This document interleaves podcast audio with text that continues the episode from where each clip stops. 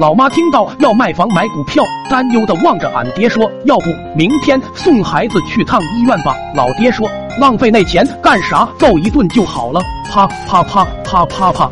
哇哇！小孩身，大人心。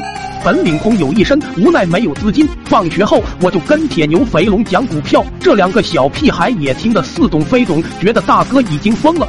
既然指望不上他俩，我得用智慧的脑瓜想别的路子。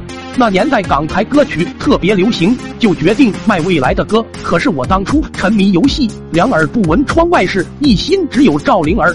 肚子里没啥货，幸亏被广场舞歌曲洗过脑，总算有点库存。我不识谱，就跑去找肥龙借录音机。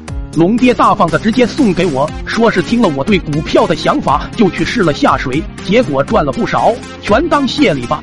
难得有人肯听我的，我就又到豆子班的跟他讲了哪几块地皮将来会升值等等。拿了录音机回家，我就把美妙的歌声录了下来。由于那时候通讯不发达，没网没电话，我只能给各个广播电台写信投稿。等啊等，从录音带等到 CD，从 CD 等到了 MP3，仍是杳无音信。既然此路不通，我又想到后世畅销的修仙文，连续熬几个通宵。赶了个中篇，就投到报社说要发连载。这次有回信了，里面说我是封建迷信，不能采用。这些年除了折腾，我还督促铁牛、肥龙、马赛克把卷子做了九九八十一遍，希望能考上同一所大学，再去校园 F 四。终于到了高考前一天，我来到彩票站，报上早已烂熟于心的号码，我要买一百注。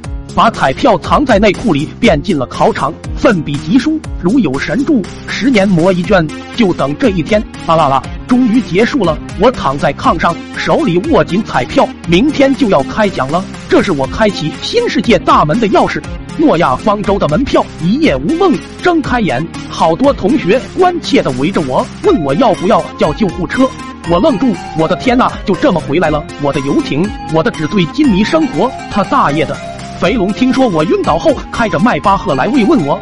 哇哇，人生即使重来，也未必有捷径。苦瓜更希望大家活在当下。那个圆圆的大拇哥，给我几个再走呗。